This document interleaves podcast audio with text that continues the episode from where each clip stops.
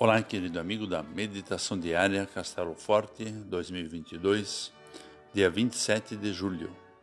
Hoje vou ler o texto de Elmer Érico Link com o título Fonte de Vida. Se alguém tem sede, venha a mim e beba, conforme o Evangelho de João 7, versículo 37. Entre os diversos costumes observados na festa dos tabernáculos, no último dia dessa festa havia uma cerimônia com água, na qual eram lembradas as profecias, como do profeta Ezequiel, por exemplo. Essas profecias diziam que do templo sairiam rios de água viva que iriam fecundar todo o solo e estender o amor de Deus por todos os cantos da terra. O povo achava que com um simples ritual podia cumprir suas obrigações para com Deus. Como muitos, ainda hoje, acham que basta seguir alguns ritos e frequentar o culto.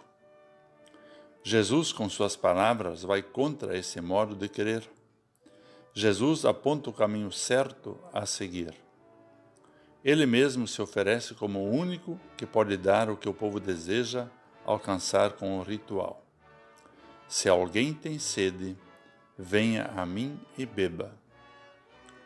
Jesus se dá a conhecer como o doador da água viva.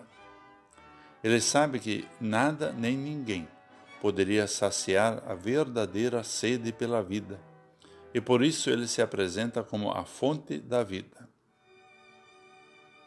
E Jesus procura por sedentos, quem crer em mim, como diz a Escritura, do seu interior fluirão rios de água viva. Não bebemos dessa água para nos alegrar ou ficar saciados. Também não a bebemos para ficar embriagados, apáticos, sonolentos, como o fazem outras bebidas. A bebida vinda de Deus traz vida e quem crê em Jesus Cristo passará a água da vida adiante, pois Ele é a nossa fonte, a fonte da nossa salvação, consumada pela Sua morte na cruz e pela Sua ressurreição. Vamos orar. Querido Deus, reconhecemos nossa sede e pedimos que Tu oportunizes momentos para que possamos beber da água da vida que Cristo nos oferece.